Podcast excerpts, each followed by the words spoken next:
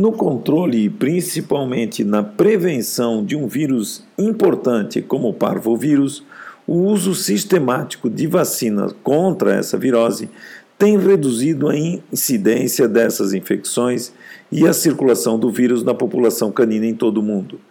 Entretanto, alguns fatores, como a persistência do vírus no meio ambiente e em animais portadores, o aparecimento de novas cepas e o desenvolvimento de infecção e doenças, mesmo em animais vacinados, têm contribuído para a manutenção da doença na população canina e a ocorrência ocasional de surtos, como está ocorrendo no momento.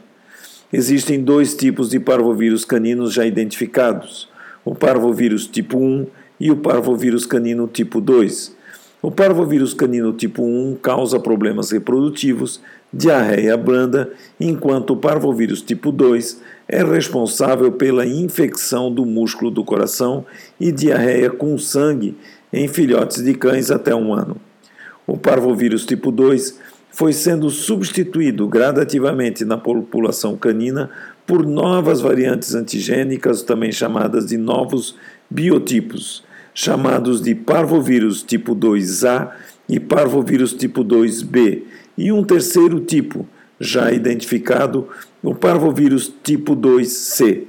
Desde os primeiros relatos da ocorrência da doença no Brasil, o parvovírus vem se mantendo na população canina do país e diversos estudos têm demonstrado a sua presença em todas as regiões. A vacinação é muito importante.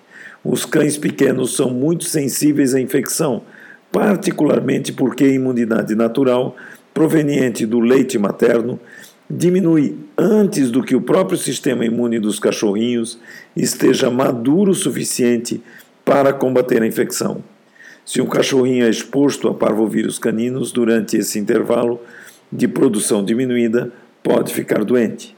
Mesmo que se leve a cabo um bom programa de vacinação, existe uma pequena porcentagem de cães que não desenvolvem imunidade que os proteja e permanecem sensíveis à infecção.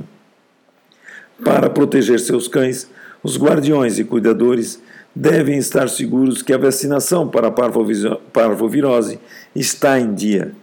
Pergunte a seu médico veterinário sobre a vacinação, a duração da imunidade e o programa mais adequado para o seu mascote. Voltamos amanhã com mais um programa Minuto Pet. Tchau, gente, e até amanhã.